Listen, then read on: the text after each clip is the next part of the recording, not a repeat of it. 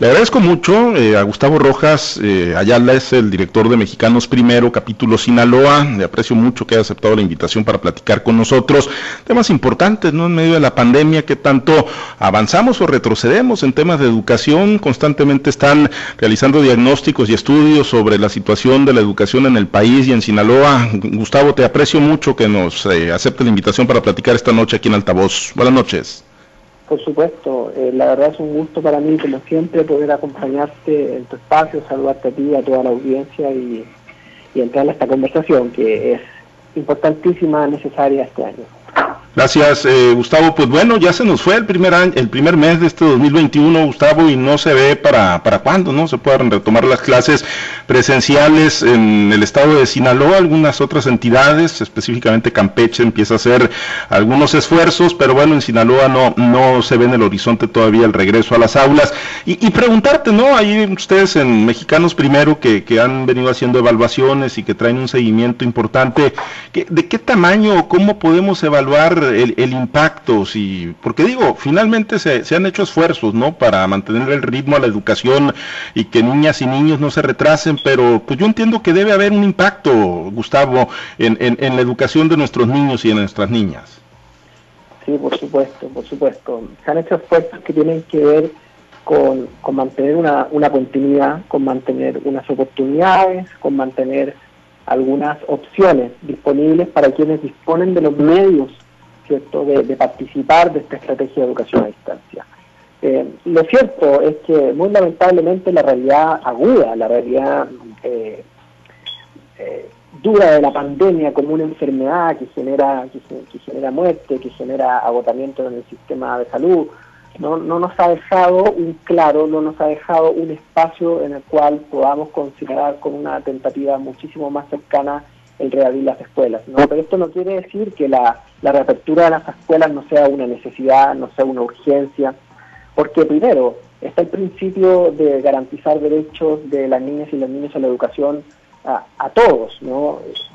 Y en este caso lo que, lo que la pandemia nos ha demostrado y nuestro seguimiento nos ha comprobado es que al no poder todos acceder a los medios que, que, son, que son requisitos para aprender desde casa, lógicamente que ese, esa, esa, esa oportunidad solo queda accesible para algunos. Pero inclusive en el caso de aquellos que, que sí han podido estar, lógicamente que no es comparable lo que se puede hacer aprendiendo remotamente desde la casa a lo que se puede hacer desde la escuela. Con esto no quiero decir que las escuelas son perfectos y no quiero decir que tampoco el, el, estudiar desde casa no tenga elementos interesantes. Y de hecho lo que esta pandemia hace es ofrecer la posibilidad de pensar cómo, cómo tomamos lo mejor de ambos mundos, ¿no? Cómo, cómo construir un sistema en lo sucesivo que, tome lo mejor de, cómo funcionan las escuelas, de lo que las escuelas nos dan, que tiene mucho que ver con la socialización, con el construir comunidad, y, de lo bueno que también nos ofrece la flexibilidad, el poder generar autonomía y que las niñas y los niños aprendan a hacer uso de las tecnologías, de la información que hoy Internet nos pone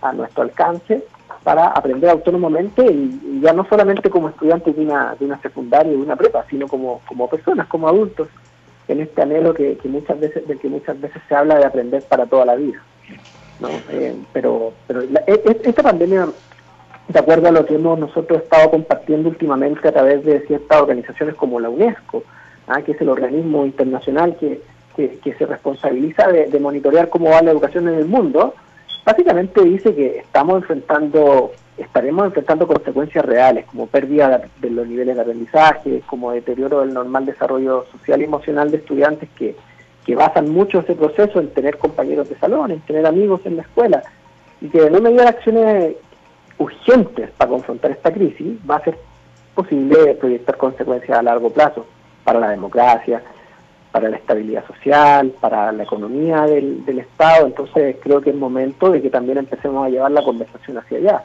hacia qué debemos empezar a hacer para ir resolviendo esta problemática grande que se está generando. Eh, eh, Gustavo, eh, pero bueno, sí, efectivamente, ¿no? En el marco del Día Internacional de la Educación, la, UNESCO, bueno, pues planteaba, ¿no?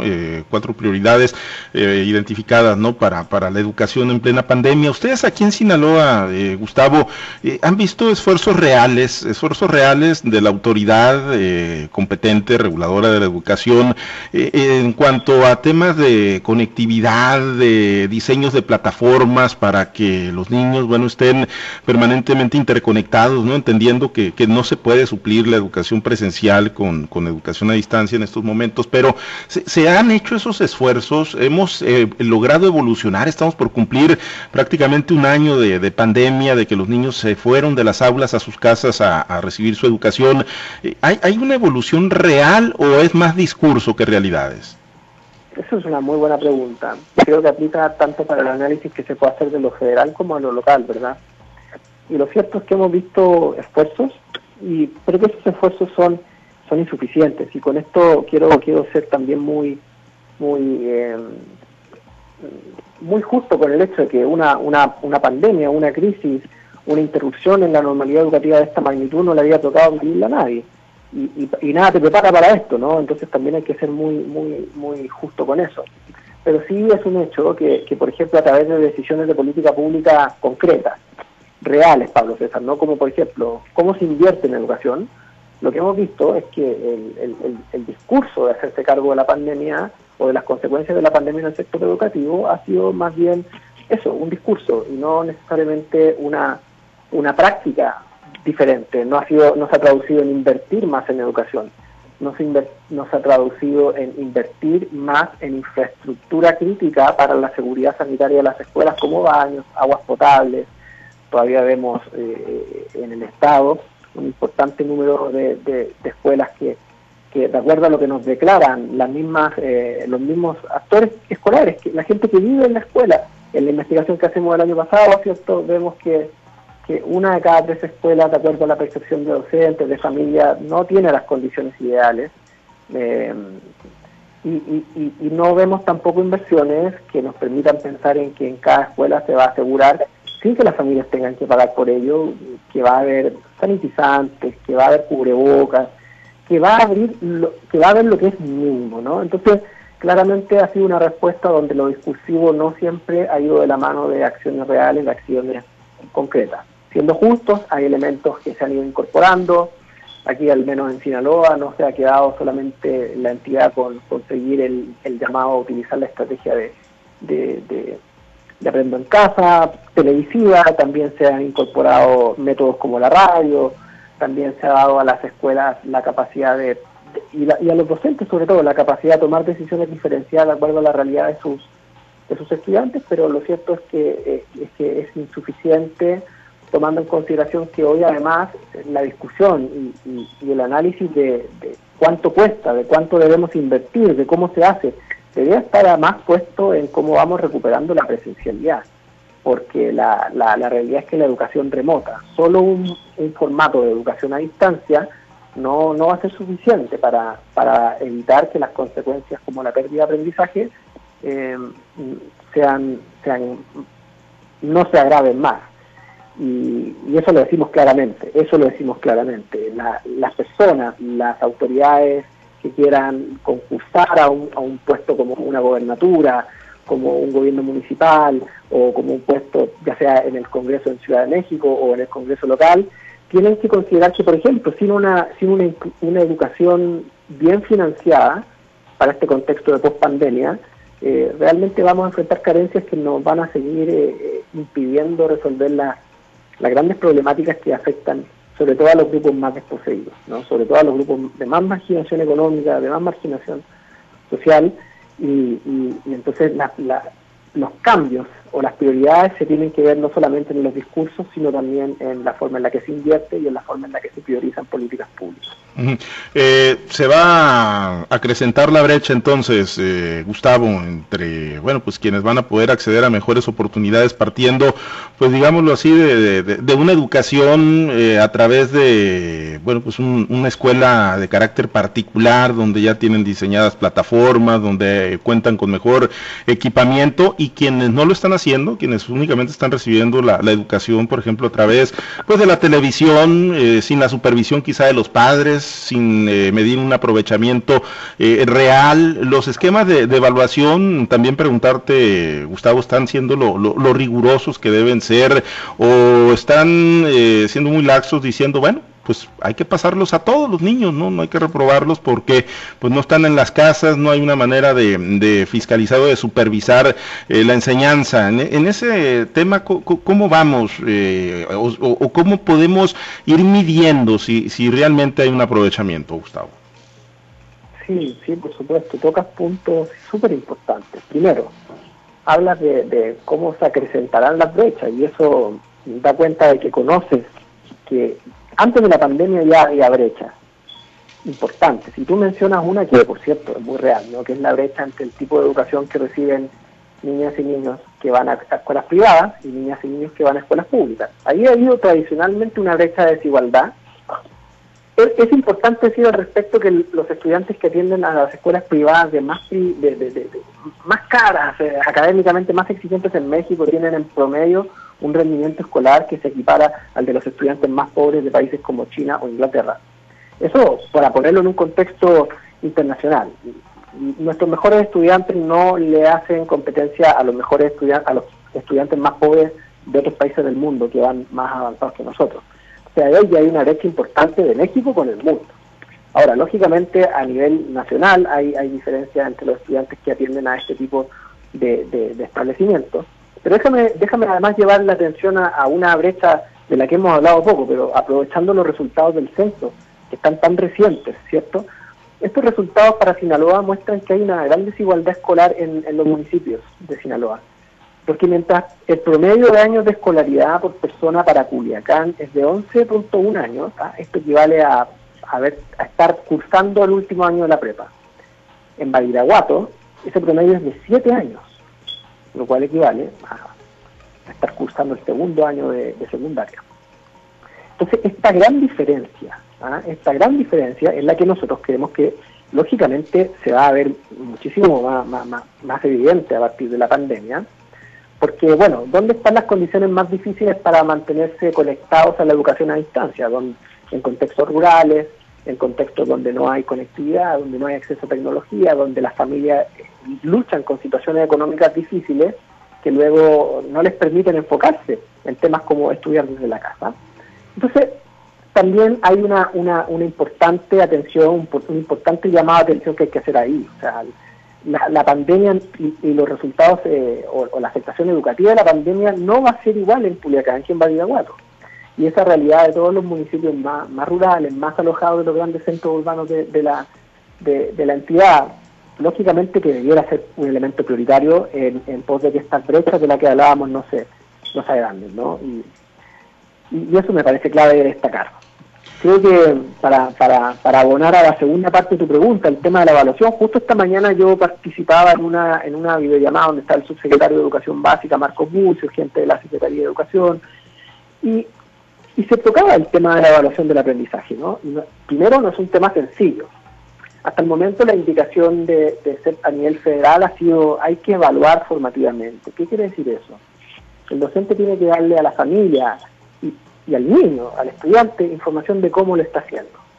Y no solamente enfocado en qué es lo que el currículum dice que hay que cubrir, también se ha dado una indicación clara de preocuparse del tema socioemocional, del bienestar de los niños, que, puede no estar tan presente en el currículum, pero que al menos se ha dado esa, esa, esa decisión acertada de reconocer que cuando está ocurriendo una pandemia, cuando alrededor de los niños se están dando situaciones difíciles, es muy sería equivocado hacer como si nada ocurriera, ¿no? Eh, pero no, no termina está resuelto. El segundo punto por el cual tú, tú preguntas, Pablo César, que es el tema, ¿qué, va a pasar con la promoción? Eh, hemos recibido nosotros, mexicanos, primero Sinaloa, eh, comunicaciones de familias que nos dicen, me están reprobando a mi hijo y no sé qué hacer. Eh, hemos estado atentos a, dudas de los mismos docentes que, tampoco saben muy bien qué hacer, que, bueno, hay lineamientos que dicen lo que se debe hacer cuando no se cuando no se ha contactado un estudiante, se cuenta con información insuficiente, se le pone una línea en diagonal, no se le califica, pero ¿qué, pasa con el caso de estudiantes que, que sí se han podido contactar, pero que no han podido rendir de buena manera, porque están viviendo cosas en las casas. Entonces, puede perfectamente un docente decir, bueno, este niño no está trabajando lo suficiente, y, poner una calificación reprobatoria que, que, no recibiría una persona, un niño que no, que no está, que no ha sido contactado. Y ahí hay unas situaciones eh, que, que, merecen la pena de ser discutidas, de ser resueltas de parte de la autoridad federal, que es en este caso la que emite los lineamientos respecto a temas de aprobación y reprobación, y que y, que, y algo que nos decían en esta reunión de la mañana era que no era momento de preocuparnos de esto y estamos en profundo desacuerdo con eso, porque el tiempo vuela y sin darnos cuenta ya vamos a cumplir un año de cierre de escuela. Entonces el argumento de que no es momento de preocuparse de eso no es para nada un buen argumento. Hay que preocuparse de eso, hay que transmitir a los docentes claridad en lo que tienen que hacer, hay que, hay que transmitir a las familias tranquilidad de lo que va a pasar con sus niños. La preocupación de si el niño va a perder o no el año es una preocupación que, ningún padre de familia debería tener en este tipo de contexto. Nosotros creemos desde Mexicanos Primero Sinaloa que lo que se tiene que hacer es asegurar la continuidad de las trayectorias. Mientras menos barreras para la trayectoria de los niños en su escolaridad, mejor, porque entendemos que una vez que salen, una vez que los pierdes, es muy difícil retenerlos, es muy difícil traerlos de vuelta. Entonces, la primera premisa debería ser, hagamos todo lo posible para mantener a los niños involucrados en la escuela, aunque sea a distancia. Y el tema de la aprobación y reprobación debiera ser en concordancia con ese, con ese tema, pero además debiera visibilizar todas estas complejidades de las que hablamos y, es tarea de la autoridad educativa a nivel federal emitir lineamientos claros y empáticos en ese sentido. un, un, niño, un joven que, que se va, que deserta de la educación, difícil recuperarlo entonces, Gustavo. Eh, sí, existe un concepto que aplica para, para el campo educativo también, eh, medio técnico me voy a poner ahora, pero es el de la histeresis, ¿no? que, que proviene del campo de estudios del, del empleo. Eh, y dice que mientras más tiempo una persona pasa desempleada, más disminuye su potencial de encontrar un nuevo empleo. Eh, entonces no, no, no, tiene, digamos, una persona que está desempleada durante dos años, tiene una aunque está en la misma situación que una que lleva desempleada un mes, tiene una posibilidad mucho más baja de encontrar trabajo, porque el empleador, bueno, dice esta persona no ha hecho nada en este tiempo, sus habilidades se van a ver eh, visto afectadas, qué sé yo, varias razones que lo explican. Un poco eso mismo ocurre en el tema educativo, ¿no? Pongamos en el caso de un estudiante o de, un estudiante de 15 años que estando en la secundaria decide que, o transicionando entre secundaria y bachillerato, decide que va a tomar una pausa en sus estudios, aprovechando este tema de la pandemia, y que se va a dedicar a ayudar en, el, en, cualquiera sea el negocio productivo en la casa. ¿no? E, ese niño va a encontrar un mundo completamente distinto en el mundo del trabajo juvenil, que muy probablemente le resulte atractivo, muy probablemente le enseñe cosas muy valiosas, porque muy probable también, muy probablemente lo aleje de, la realidad escolar y que cuando sea momento de regresar, cuando se generen unas condiciones para, por ejemplo, no volver a la presencialidad, pueden que ya encuentren a ese niño transformado, cambiado eh, y con otras prioridades. Ese tipo de experiencias se da mucho, es una de las cosas que explica eh, eh, el abandono escolar permanente hay un abandono que es momentáneo, que es la gente que, se sale un rato y después vuelve, ¿no? Y eso ocurre, pero ciertamente no ocurre en todos los casos y es ahí donde hay que ser muy cuidadoso para que el problema del abandono escolar no termine siendo un problema que nos lleve a lo que a lo que no queremos, que es que los, los niveles promedios de educación en el Estado bajen, disminuyan, retrocedan. Gustavo, en el caso de los eh, maestros que pues quizá muchos no estaban tan familiarizados con la tecnología, ¿no? Y por supuesto, como bien lo dices, pues nadie se nos preparamos, ¿no? Ni como padres de familia, ni los maestros, ni los propios estudiantes para una situación como la que estamos viviendo. Eh, pero, pero ellos, ¿qué tanto ustedes tienen identificado que hayan evolucionado en el, en el uso de pues tecnologías, ¿no? Que les permitan estar en contacto y estar pues en seguimiento de los planes de estudio con sus propios alumnos. Eh, es una gran pregunta. Lo primero que hicimos fue preguntarle a los docentes el año pasado cómo le estaban haciendo. Y ¿saben lo que descubrimos? Que si, si elimináramos WhatsApp estaríamos en un aprieto enorme. Porque más allá de la televisión, más allá de, plataformas que puedan existir, la mayoría de los docentes estaba logrando comunicarse con los estudiantes o con sus familias a través de WhatsApp. ¿no? Entonces, allí hay un punto muy central, que en el fondo la discusión está puesta en el uso de plataformas, pero hay una herramienta muy, muy cotidiana, muy normal, que, fue lo primero que se activó. Y eso te dice algo, te dice que lo más importante aquí no se trata tanto de usar tecnología difícil de usar, compleja, computadora, sino que más bien mantener conexiones vivas. ¿ah? Entonces, en la medida en la que los docentes han utilizado la tecnología para mantener vivas las conexiones, la relación, eh, la cercanía con su familia, con la familia de los estudiantes, que son fundamentales pilares en esto también, y con los estudiantes mismos, lógicamente que ha, habido ahí grandes progresos. ¿no? Yo no creo que yo no creo que estrategias, no, que no lo hemos estudiado, aquí estoy siendo muy franco, esto es una opinión, una percepción que se basa en la evidencia que dice que la forma en la que los docentes aprendemos no es mediante cursos de capacitación, sino mediante formación durante el trabajo. ¿No? Entonces, todas estas capacitaciones que se han dado de cómo usar, por ejemplo, la tecnología de Google, ¿no? de la que se ha hecho en algún momento referencia a nivel local y a nivel federal, pueden perfectamente, sencillamente ser cosas que se aprenden y se olvidan y no marcar una diferencia en lo que realmente están recibiendo los niños. Eh, un, tema asociado al uso de la tecnología es que también lo que hemos identificado es que cuando no existe un hilo conductor común, cuando los niños son, por ejemplo, expuestos a que en un, en un módulo o en una clase deben usar eh, una plataforma y luego en la siguiente clase tienen que usar otra y luego la siguiente plataforma les, les pide ver la televisión. Ahí también hemos notado que hay, hay, hay, hay mucho tema de conflicto porque finalmente también mucho nos preguntamos por la capacidad que tienen los docentes de asumir trabajar con tecnología, pero también es importante preguntarse por el, impacto de eso en los niños. ¿No? Y muchos muchos de los sentimientos de, estrés y de agobio que las niñas y los niños a nivel nacional han declarado sentir, esto en, distintas encuestas que se han hecho en, el país, destaco por ejemplo la, la consulta que realizó Citina o la que realizó Mejor Edu, mucha mucho del agobio viene de efectivamente pasar demasiado tiempo frente a la computadora o de tener que acomodarse a, los distintos requerimientos que los docentes tienen eh, respecto al uso de tecnología. Entonces también, nuevamente, ese es un tema que debiera estar más claramente, más claramente también definido desde la autoridad. Eh, y, ciertamente debiera ser una prioridad en todo lo que se considera como formación docente. La formación de los nuevos profesores, la formación que los docentes que ya están trabajando en escuelas deben ir recibiendo, porque también esta pandemia nos demostró que la tecnología es un elemento importante que llegó para quedar. Gustavo, finalmente lo que están dejando de, aprender, lamentablemente, los, niños, los jóvenes en esta coyuntura de la pandemia, ya no es recuperable, o sea, es, es una pérdida irreparable la que están teniendo nuestros estudiantes en estos momentos. No, por supuesto que no. Va a ser, va a ser irreparable si no hacemos las cosas bien. Va a ser irreparable si, eh, por ejemplo, la nueva administración estatal, sea cual sea, no considera este un asunto prioritario. Si la próxima legislatura no, no considera que el financiamiento educativo debe ser una prioridad. Van a ser efectos permanentes en la medida en la que hagamos como que aquí no está ocurriendo nada.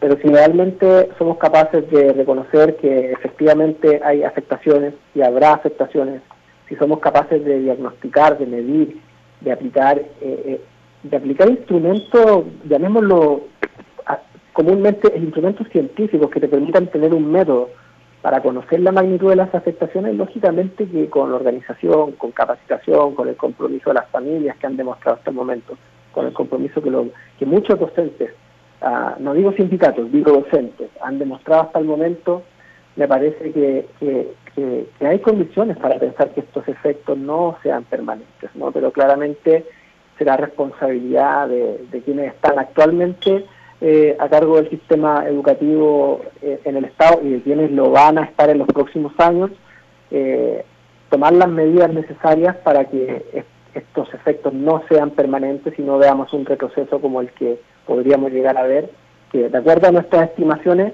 podría significar retroceder aproximadamente 10 años. De ese, de ese tamaño entonces podría ser el retroceso, si no se toman todas estas medidas. Exactamente, exactamente, de no, de no, de no darse, de no realizarse estas, estas, estas eh, de, no, primero, de no considerar la educación una prioridad, y segundo, de no invertirle, ¿ah? de no organizar un sistema educativo consciente de la crisis que se está enfrentando y capaz y con la capacidad de, de, actuar, podríamos perfectamente ver unos retrocesos importantes y, llegar a niveles, viste que pasa de pronto lo mismo con la economía, que se dice, bueno, la economía va a retroceder al, tamaño que tenía en tal año. Bueno, eso en la educación también puede ocurrir cuando la gente deja de creer que la educación es eh, el camino para una vida más próspera, para una sociedad mejor y cuando las niñas, los niños interrumpen antes de tiempo su trayectoria educativa y eso es lo que debemos evitar a toda costa que ocurra. Muy bien. Gustavo, pues como siempre agradecerte muchísimo que hayas aceptado la invitación para platicar con nosotros y bueno, pues compartir con el auditorio los, los diagnósticos que ustedes tan atinadamente realizan ahí en Mexicanos Primero. Muchas gracias, Gustavo. Un placer, muchas gracias a ti por la invitación y ánimo a todos los que estamos en esta, esta constante lucha de mantenernos eh, conectados a nuestras escuelas.